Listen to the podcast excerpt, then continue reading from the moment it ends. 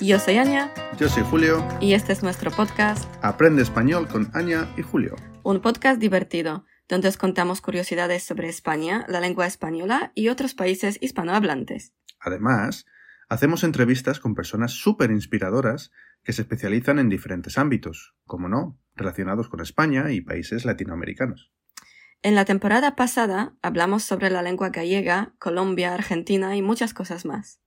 Si queréis escuchar esos episodios, nuestro podcast está disponible en Spotify, Apple Podcast, Google Podcast y Audible. Y en esta nueva temporada, ya la tercera, vamos a seguir aprendiendo sobre España y sus lenguas. Hablaremos sobre Cataluña, Valencia, País Vasco, México, por qué es importante aprender el lenguaje coloquial y cómo hacerlo, y muchas cosas más. Tengo que admitir que tenía muchas ganas de grabar este episodio de hoy, porque hoy vamos a hablar de las Islas Canarias con una de las personas más inspiradoras que sigo en Instagram, y estoy muy, pero que muy contenta de que haya aceptado nuestra invitación. Se llama Martena Leschenska, en Instagram la podéis seguir como arroba leschu.99. Muy bien. Estudia Intercultural Communication, sí, sí, lo habéis escuchado bien, en inglés. Explosión celebrar, ¿no? y como nadie, nos sabe transmitir su pasión por el idioma español y países hispanohablantes. Yo cuando veo sus publicaciones pienso, de mayor quiero ser como tú. y me da pena no haber tenido tanta curiosidad por el mundo, por los idiomas y tanta madurez cuando era más joven. Yo necesité más tiempo para llegar a este punto. Pero oye, también está bien, aunque tengo la sensación de haber perdido el tiempo. Ya sabéis qué os quiero decir, ¿no? Vale, pues vamos al turrón. Martena, muchas gracias por estar aquí y aceptar nuestra invitación. Hola, gracias a vosotros por invitarme. Eh, cuéntanos algo sobre ti, eh, de dónde vienes, qué te gusta hacer, por qué decidiste ser profe de español. Bueno, soy Martina, soy de Poznan, de hecho he vivido aquí toda, toda mi vida, al menos por ahora, ¿no? Porque el próximo semestre voy a Granada y bueno, nunca se sabe lo que va a pasar más tarde. Pero en general sí, he vivido aquí toda, toda la vida. Empecé la universidad aquí el primer grado de etnolingüística y luego también el primer grado de filología española. Eh, sí, así que terminé dos grados a la vez y ahora hago el máster de esta educación intercultural. Y a ver, a ver qué, qué me da en el futuro. Vale. Que, bueno, yo me quedo impresionada, obviamente. Ostras, dos grados a la vez, Fácil no es. No, no, no. No es. No, para no es para tanto. Bueno, suena, suena que es mucho, pero no es para tanto. Eh, sí, que, que, me gusta hacer, bueno, sobre todo leer, ¿no? Ver películas, en general creo que todas las cosas que, que sean relacionadas con la, con la cultura, sobre todo con la cultura de los países hispanohablantes, porque creo que es un, tipo de mi... No quiero decir que es mi especialización, porque no lo es, pero quiero que sea. Vale. Quiero que sea mi especialización, es que quiero, que, quiero usar, utilizar eh, la oportunidad de, de hablar español, de, de, utilizar el conocimiento de la, de la lengua española y, y, por, eso, por eso el interés en los países hispanohablantes. Y también creo que por el simple hecho de que en las escuelas no se habla de, de, de esta región del mundo ah, y, por eso también. Sí, es verdad. Y oye, ¿te gusta el deporte también, no? mucho. Pero, eh, pero es, es, es, el interés nuevo, mm. que no siempre, no siempre ha sido así. Eh, creo que desde, desde la pandemia, eh, desde la pandemia estoy más, más activa, más activa, mucho más activa que antes, digamos. sí, creo que esos dos ámbitos de, de mi vida, es decir, el, el ámbito más intelectual y el ámbito más deportista, digamos, eh, entrelazan muy bien por ahora. Es una mezcla perfecta. Sí. Em, bueno, viendo tu cuenta de Instagram se nota muchísimo tu, tu pasión por la lengua española, eh, pero también por la historia y cultura de los países hispanohablantes, como ya, ya has dicho. ¿Y mm, cuándo empezó esta pasión? Creo que en el instituto, en mm. Polaco sea Liceum, ¿no? Porque yo empecé a, empecé a estudiar la lengua española en el instituto a los 16 años. Y de hecho fue un accidente. fue un accidente eh, porque mi padre, bueno, antes yo estudiaba alemán mm. en, en, en, en, en, la secundaria, ¿no? Pero no me gustaba mucho. Creo que siempre ponía más esfuerzo en el aprendizaje de inglés, ¿no? Porque me parecía más importante y eso. Eh, y el alemán. A, mí, a mí me encanta el alemán. O estoy así. bueno, a mí en ese momento de mi vida no. Tal vez ahora sí, porque ahora entiendo que cada lengua más atribuye más, bueno, eh, no atribuye, sino que contribuye, contribuye más a nuestra vida. Así que ahora tal vez será diferente, pero pero en ese tiempo no, en aquella época no. Entiendo. Eh, y sí, y cuando iba al instituto, mi padre me dijo que, bueno, hija, mira que el español va a dominar el mundo dentro de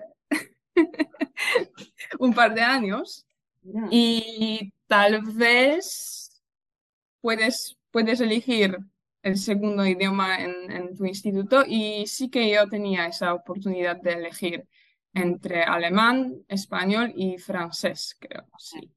Eran tres lenguas y yo, bueno, le dije que sí. ¿Por qué no? Vamos a intentar con la lengua española, ¿por qué no? Fue totalmente al azar. Sí, pero resultó Resultó que tenía una profesora con quien me llevaba muy bien. Era una persona muy, muy inspiradora, digamos, y con la quien todavía tengo contacto como de, de amigas, ¿no? Somos amigas ahora. Eh, y sí, por eso decidí continuar con, con la lengua española. Qué bonito. Qué bien. Sí. Bueno, eh, hoy nos gustaría hablar contigo sobre las Islas Canarias, porque he visto que habías hecho mucha investigación sobre el tema y lees muchos libros sobre las islas y de, de los autores canarios. ¿Y por qué te interesa este tema? Porque me interesan las Islas Canarias. No creo que sea el tema, el único tema que me interesa. Ah, claro. Eh, creo que es no sé, creo que, que, elegí las islas como un tema, simplemente un tema más que quiero explorar porque nunca se habla mucho de, esta región. Eh, ni siquiera en los estudios hispánicos, en la filología española, no se habla nada, nada, nada de las islas, no. Nada de las islas, tampoco del norte de España, de hecho, tampoco se habla mucho, ¿no? Es, es así que siempre me ha, siempre me atraían las regiones de las que no se habla en las escuelas, en la educación obligatoria, porque no sé, no sé por qué, porque es algo más, algo que nadie verifica, nadie verifica tus conocimientos y tal vez sea por eso. Puro interés, puro placer por saber más y no te verifican los conocimientos porque no les importa. Pero sí, aprender es maravilloso. Me encanta aprender cosas nuevas y mm, que me abren la mente realmente. Mm. Mm. A ti también te gusta. Claro, ¿a quién no? No, pues que hay personas que no les gusta aprender cosas. Muchas. ¿A quién no?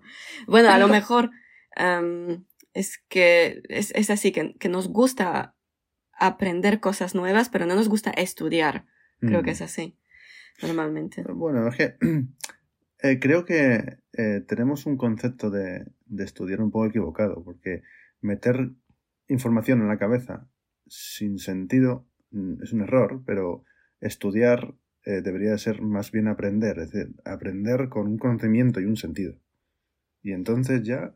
De acuerdo que estudiar para nosotros está relacionado con la escuela, con las pruebas, ¿no? Con aprobar todo lo que, lo que quieren que aprobamos y... Un examen, otro examen, otro examen. Estudiar, mm. memorizar, olvidar. No. Eso es, eso es. es un, Muy mal. Es como la película de, Tom Cruise, ¿no? De The Edge of Tomorrow, ¿no? Es, todo se repite ah. igual, todo se repite, todo se repite. O sea, no, no tiene ningún, ningún fin. Es, Eso, que no, no, no, no sabemos por qué mm. aprendemos cosas. Falta espacio, falta espacio para repensar las cosas. Pero mm. también es verdad que nadie nos enseña cómo como mm. deberíamos mm. estudiar, ¿no? Claro, creo que falta el, concepto de usar. Es decir, tú aprendes algo, necesitas tener eh, el concepto de usar en medio para saber para qué vale. Sí, tiene que ser útil. Porque todo vale, eso está claro. o sea, historia... Eh, sí, todo vale, pero algunas cosas valen más y algunas valen menos en tu vida, ¿no? Claro, no, no. Es que yo puedo aprender, yo, yo no sé por qué tengo algunos ámbitos que aprendo cosas nuevas y un día, dos días más tarde, no me acuerdo de nada. Sí, claro, es que hay, hay, cosas que son para la vida diaria, como viene siendo, yo que sé, aritmética, pues puede ser para la vida diaria. no, no, no. A, Julio le encantan las matemáticas. Sí, es muy importante decirlo, sí. Y, y por ejemplo, pues, eh, historia del arte, pues quizá no lo tengas en tu día a día, pero llega un momento determinado que a lo mejor necesitas relacionar un hecho muy importante que está ocurriendo, ya sea en tu trabajo, sea donde sea, relacionarlo con una imagen sagrada o relacionarlo con una con un, concepto que se llevaba en el romanticismo y ahora mismo está obsoleto. Bueno, sí, pero todo depende de tu vida, de tu vida diaria, ¿no? Porque dices, mm, la historia del arte no es útil en tu vida diaria, pero depende de tu vida diaria. Eso, eso, eso Si a ti te gusta ir a los museos y ver las obras y leer más sobre los pintores, mm. pues sí es útil. Claro. Pero si no, no. es que yo de le encanta. Eh, le encanta esto del arte. Y las matemáticas no. Claro, pero por eso quería ponerte en esta situación, en este, en este embrete, ¿no? Que quería, pues, quería ponerte así para que veas que, que realmente el, el, el, tener un conocimiento eh, con una aplicación determinada, ¿vale? Eh, eh, tiene, tiene un sentido, ¿vale? Puede ser que ahora mismo no tengas la aplicación, eh, no puedas ponerla en práctica ya, ¿vale? Pero quizá si llega un momento de tu vida y te llega una situación en la que, ah, esto recuerdo que no, no, no. existe este concepto y se puede aplicar de esta forma. Yo estoy de acuerdo, pero pienso que si no lo puedes utilizar al mismo momento o un poquito más después de, haberlo aprendido, pues se te va. Se te va de, tu memoria, ¿sabes? Eso, eso y por eso es tan importante con, con, con, las lenguas, con realmente, bueno, todo, todo el material que aprendemos, em, de aprenderlo y luego utilizarlo, ¿sabes? Que luego lo memorizas mejor. bueno, ya está. Sí, sí, sí, Nos desviamos un poco. de, de, debate. Pero es muy interesante, muy, interesante. bueno, pues eh, sí. La siguiente pregunta. Eh, vale, pues eh... Es que tenemos eh, apuntes, ¿no? Hechos. Claro, tenemos nuestros apuntes aquí, si no, esto sería. eh... Mucho más largo. No tenía ni pies ni cabeza. Sí, ni pies ni cabeza. Preguntaríamos cosas sin sentido.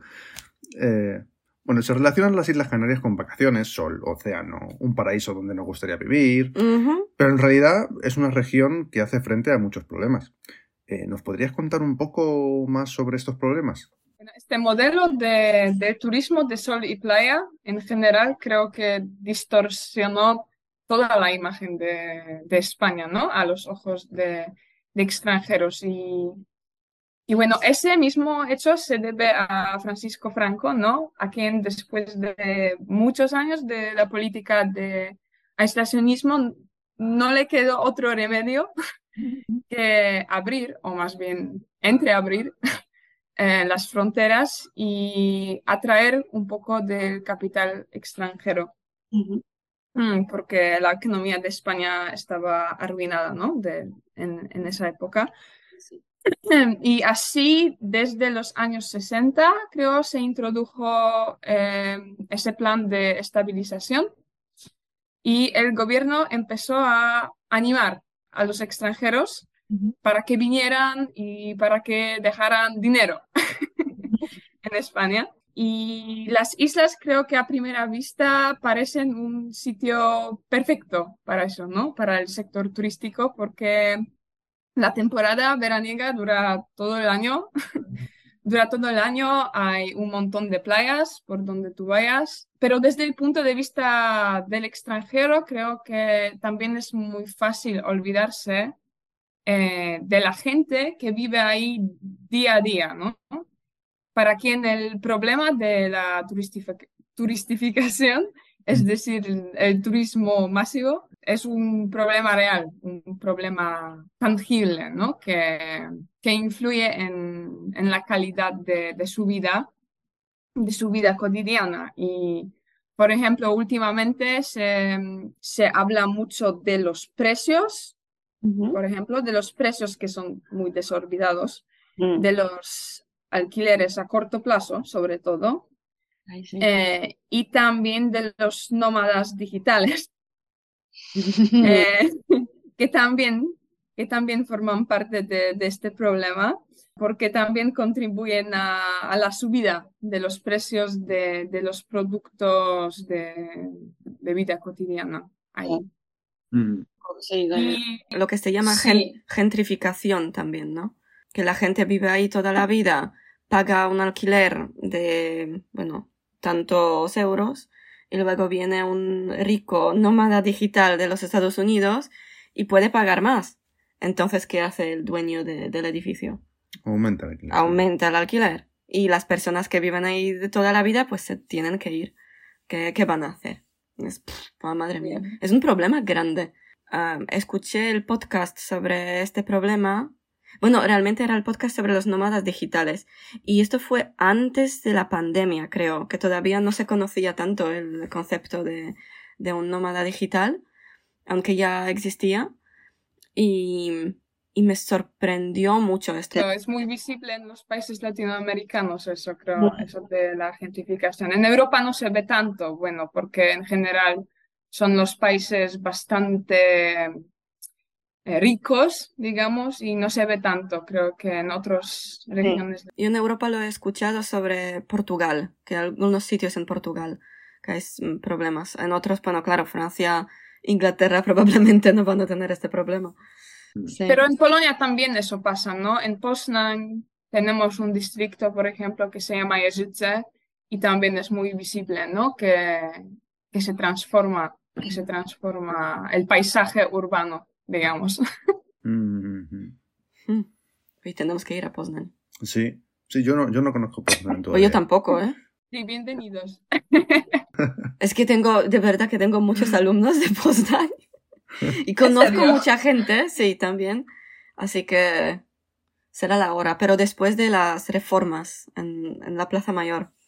Sí, no sé cuándo terminan si se llevarán a cabo o no, pero, pero dicen que sí, que pronto. Bueno, ¿qué más problemas hay ahí en las islas? Eh, bueno, ¿qué más problemas? Creo que en general mucha gente que vive ahí, incluso las autoras de, esos libros que, he leído últimamente, de las que voy a hablar más luego,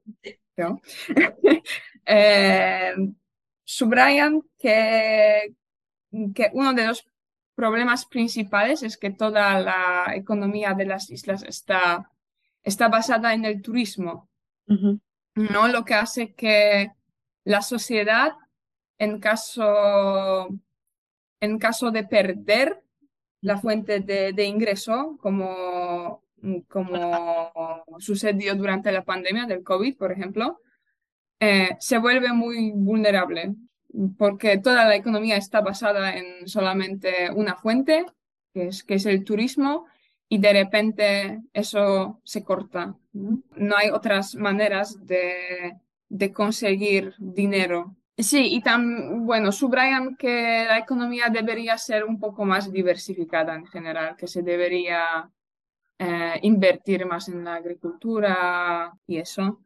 Y también dicen que faltan ofertas de... Te voy a cortar aquí un momento que también se dice que es una muy buena solución para todo el mundo ahora. Diversificación de los ingresos. Es importante que no solo deberíamos tener una fuente de, de, dinero, pero también de, de, muchas cosas, así que nos quedamos más tranquilos.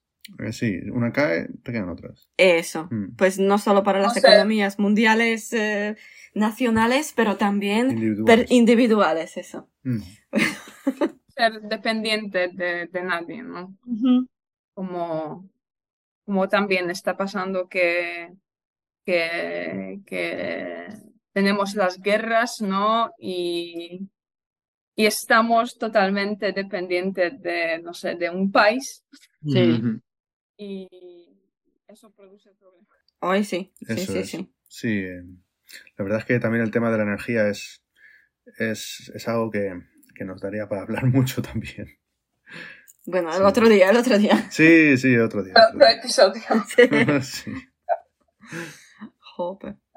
Vale. Eh, sí, también dicen que me refiero a los jóvenes en general, a, la generación joven en Canarias, mm, que faltan, simplemente faltan ofertas de trabajo que no sean eh, relacionadas con, con, la hostelería. Por ejemplo, que, que la mayoría eh, está centrada en este sector de, sí, en el sector de turismo Mm, pero hay los recién graduados de todos los ámbitos y luego mm, no tienen ningún trabajo. Tienen que salir de las islas, sí. Exacto, se ven obligados a, irse eh, de las islas, a irse a la España continental, lo, que, lo que supone un traslado bastante, bastante serio, ¿no? Porque aunque aunque es parte de, España formalmente, oficialmente, me parece como un continente, otro continente un poco, ¿no? El traslado, no, no sé cómo funciona en caso de, de los jóvenes que, que se van a la España continental, pero Mm. Es como un traslado, una mudanza a otro continente, a otro país. el tema del alquiler, el tema de... Hay muchas cosas que, que, bueno, hoy en día ya se pueden gestionar de forma, llamémosla remota. ¿no? Hay ya inmobiliarias que pueden decir, te, te, enseño el piso por WhatsApp y si te gusta, pues lo alquilas. Y no tienes que estar allí físicamente, pero no son muchas. Y si te tienes que ir a Madrid, pues también los precios son más altos. Eh, si te tienes que ir a o a Barcelona, ¿eh? Eh, si te tienes que ir a, bueno, por cualquier otro sitio, pues habrá otros tipos de, de, diferencias que a lo mejor no vas a saber afrontar porque no tienes la experiencia de estar en la península, ¿no? Mm. Eh, pienso, ¿eh? O sea, estoy hablando de forma hipotética porque no conozco ningún canario que haya tenido que, que hacer ese tipo de, de movimiento, ¿no? Bueno, yo sí. Tú sí. Yo sí, sí, era, era mi alumno de, de inglés. Mm. Pero bueno, él estudiaba en, en Madrid, que es un poco otra cosa, creo. Mm. Que luego buscar trabajo y tal. Pero... Mm, pues no sé. Bueno, me imagino que, bueno, es como ir a vivir a otro país, que hablas el mismo idioma, pues eso ayuda muchísimo, pero al fin y al cabo es otro tipo de vida, otro tipo de hacer cosas, otro tipo de, no sé, otra oferta. Eh, y en el mercado mm, laboral y también, yo qué sé, incluso, no, no sé, es, otro mundo. La distancia, ¿no? La distancia es, es muy grande y creo que no todos están dispuestos a, abandonar todo, a abandonar su hogar, sus familias, sus amigos. Sí, es que, son tres horas, tres, horas y media, ¿no? En avión, es mucho. Es, es más o mm. menos lo mismo que desde España a Polonia. Mm. Es, está lejos. Está lejos. Eh, es verdad que ahora la digitalización y el hecho del trabajo remoto ha provocado que, que personas que vivan en sitios donde no existe no, no, existen realmente empresas tecnológicas o no hace falta ser tecnológicas de investigación o, o periodísticas o pero ya, lingüísticas. es interesante, ¿no? Eh, Porque eso ayuda, pero al mismo tiempo también puede... Ah, repercutir localmente. Eh, claro, eh, pero pienso que yo eso lo veo como, la revolución industrial de la época, ¿no? Ahora estamos en la revolución digital. Y eso pues conlleva, toda, toda revolución conlleva cosas buenas y cosas malas, ¿vale? Y las cosas malas transforman. Y, Mm. al final, pues bueno, va perjudicado siempre en todas las revoluciones. Mm. A ver, tengo curiosidad si en el futuro vamos a estar hartos de, de trabajar en la forma digital y, y vamos a querer Mm. trabajar, no sé, cerca de casa, por ejemplo, pero de forma física. Mm. Me tengo, tengo curiosidad, porque a veces es así que nos parece algo muy interesante y tal, pero luego necesitamos otra cosa y volver a las raíces, Yo creo, ¿sabes? yo No creo que, que en eso va, va a ¿Estás llevar-?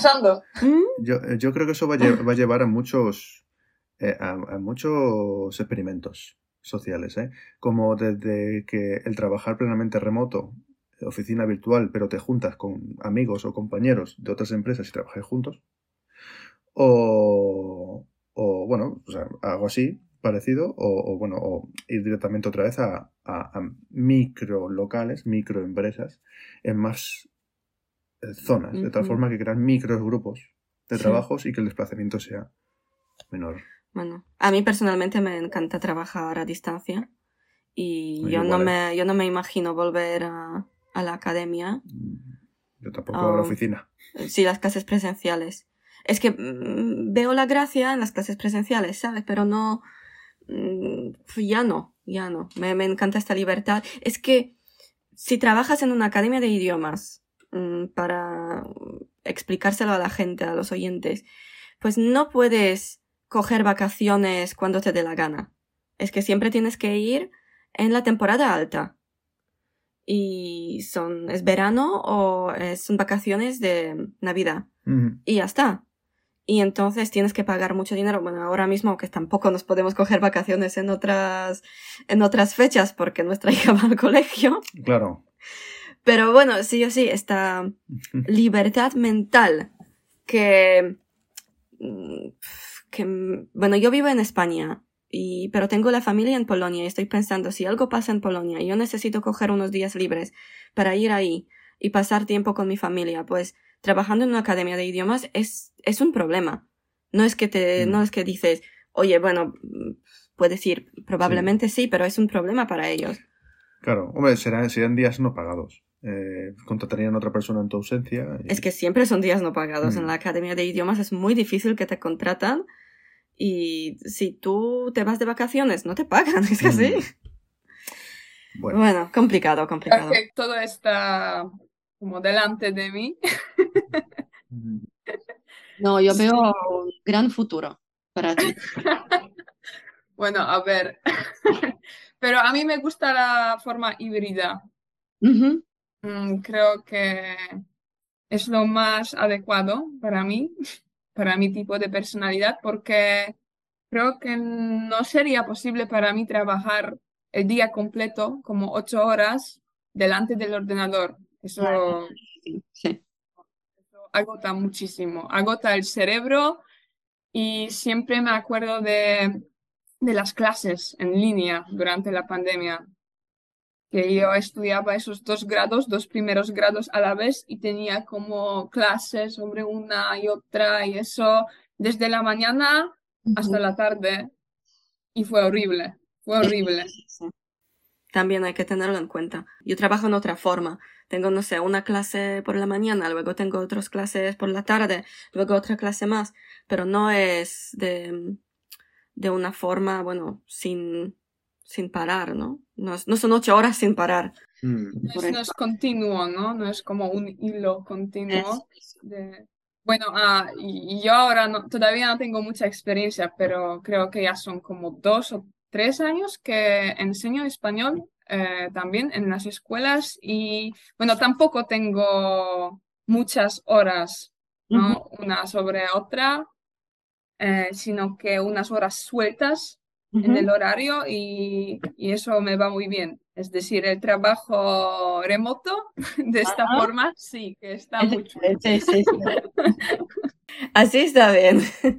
Porque claro, tienes unas clases por la mañana, luego puedes salir a hacer deporte, vuelves Exacto. y comes algo y, y vuelves a trabajar. Perfecto. Mm. De verdad, de verdad. Em, y además que lo puedes, am, digamos, montar en esta forma que a ti te vaya bien, según tus necesidades, según el horario de, de tus familiares, de muchas cosas. Mola. Sí, sí, sí.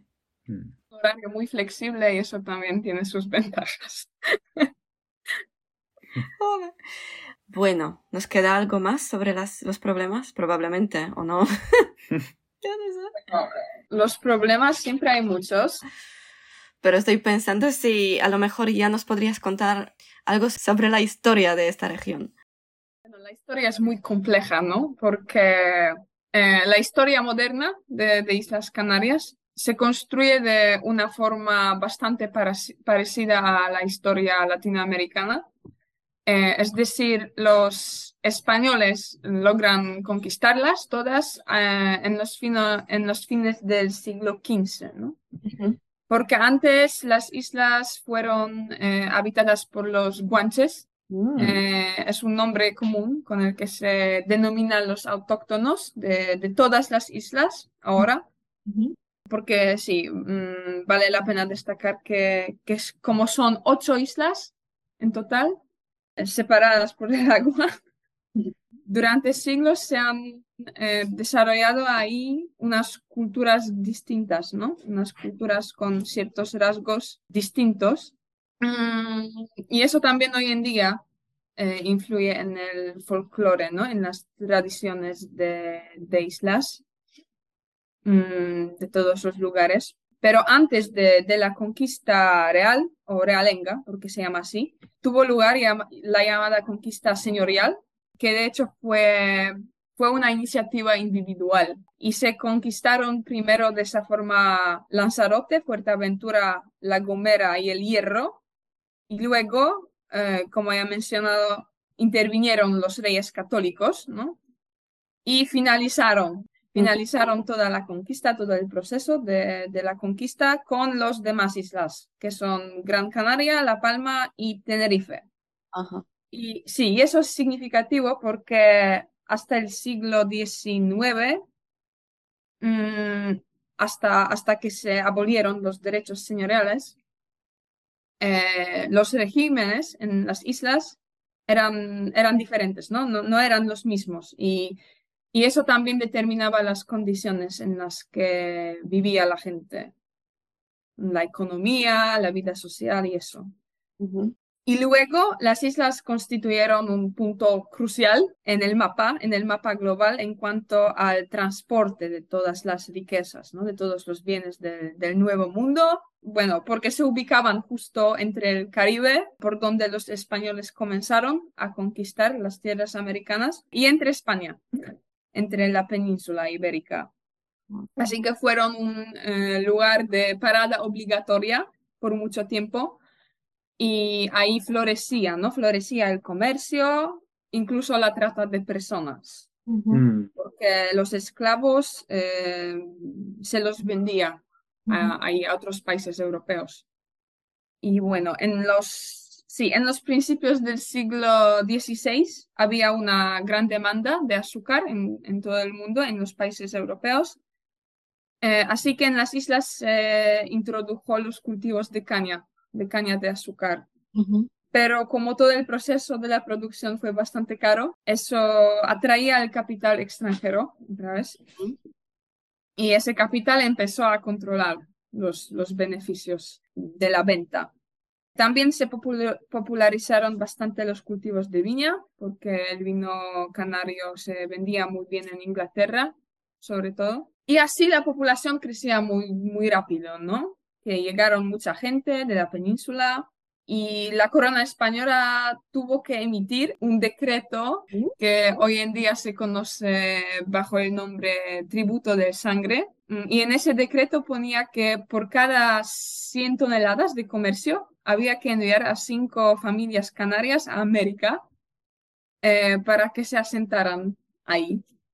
Y, y eso formaba también la, la estrategia política de- del imperio español, ¿no? Porque mientras ellos poblaban las tierras americanas con, con sus gentes, con, con la gente hispanohablante, no lo podían hacer otros, Ah, es decir, sus rivales, ¿no? Los franceses, los ingleses y los portugueses, ¿no? Que son, que son los, los rivales con quien eh, competían lo más los españoles. Y bueno, luego, luego cuando se, se trasladó, se trasladó eh, los cultivos de caña y, eh, y todas esas cosas a Latinoamérica, a, los, a las colonias latinoamericanas. Y por eso las islas empezaron a caer en miseria, digamos, que sus precios no podían competir con, con los que ofrecían las colonias en ese tiempo, las colonias del, del otro lado del charco. Así, mm, mucha gente no encontraba otra solución que, que emigrar, ¿no? Que la emigración. Y emigraban sobre todo al Caribe, a Cuba, a Venezuela, eh, a República Dominicana, Puerto Rico también. Y algunos regresaban luego a las islas, algunos no, algunos se quedaban.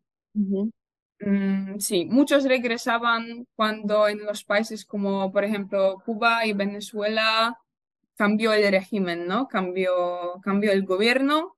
Por ejemplo, en eh, a Venezuela emigraban sobre todo en los años 40 hasta los años 70, más o menos, cuando el país vivía el boom de petróleo más grande.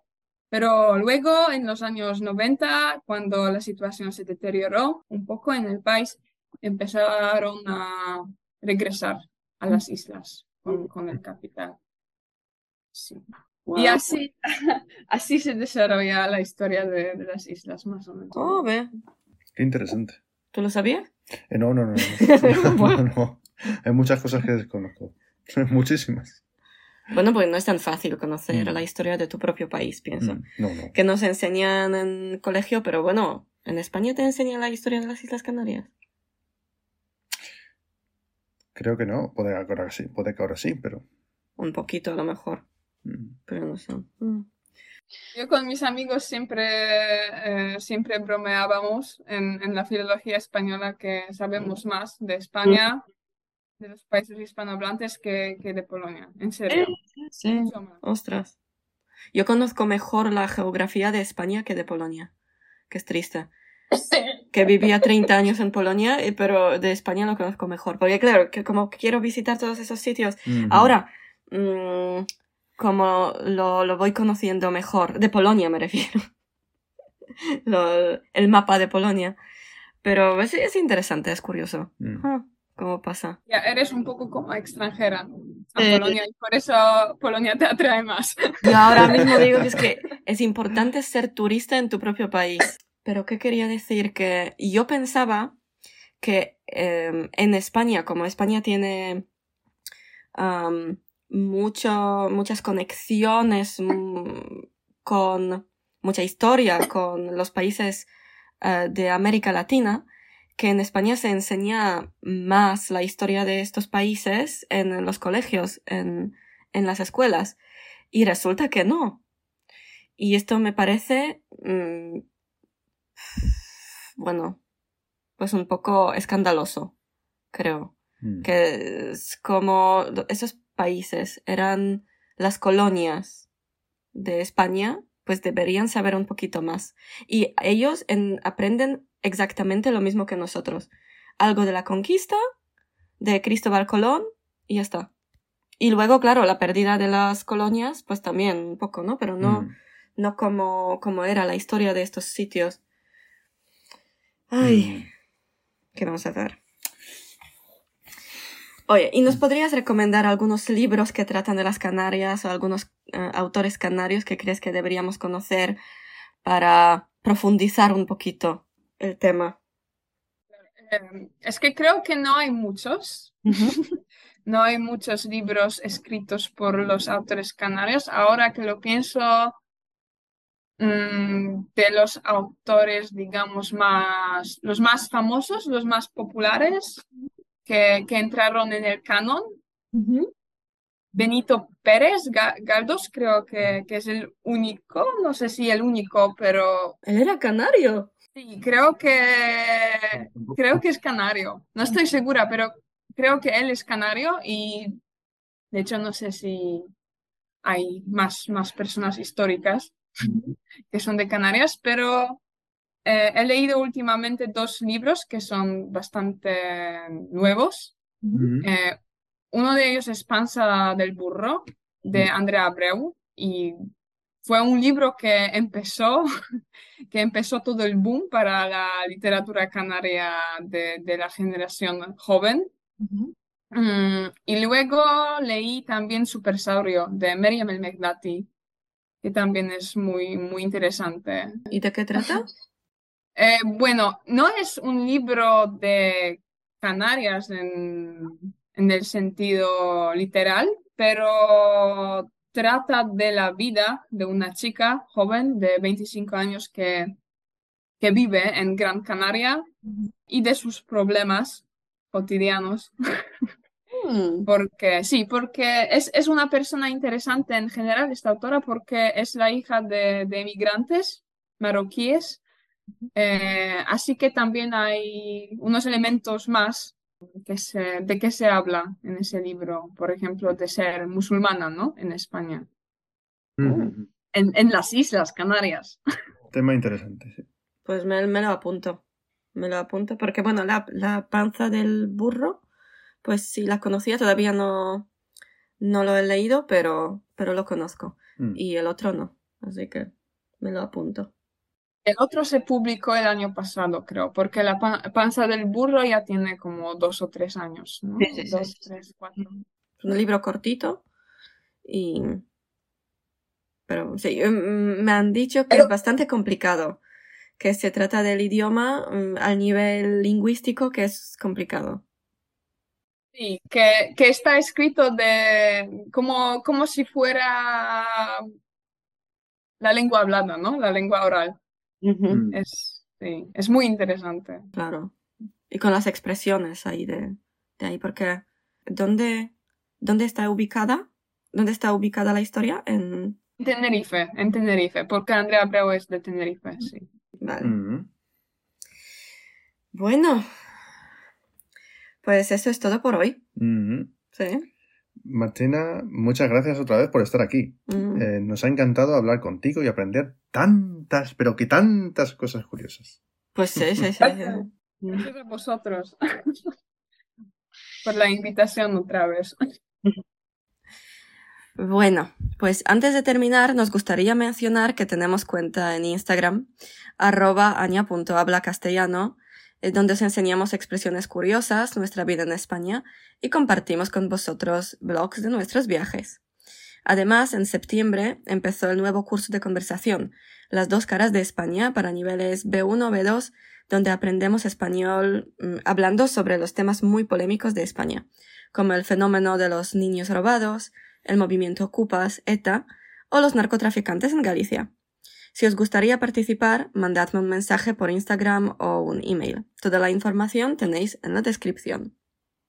Ahora sí, ya hemos terminado. Ay, claro, y tenéis, eh, no olvidéis eh, seguir a Martina en las redes sociales.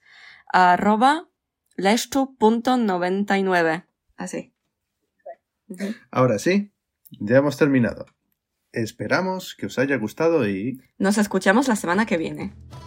Adiós.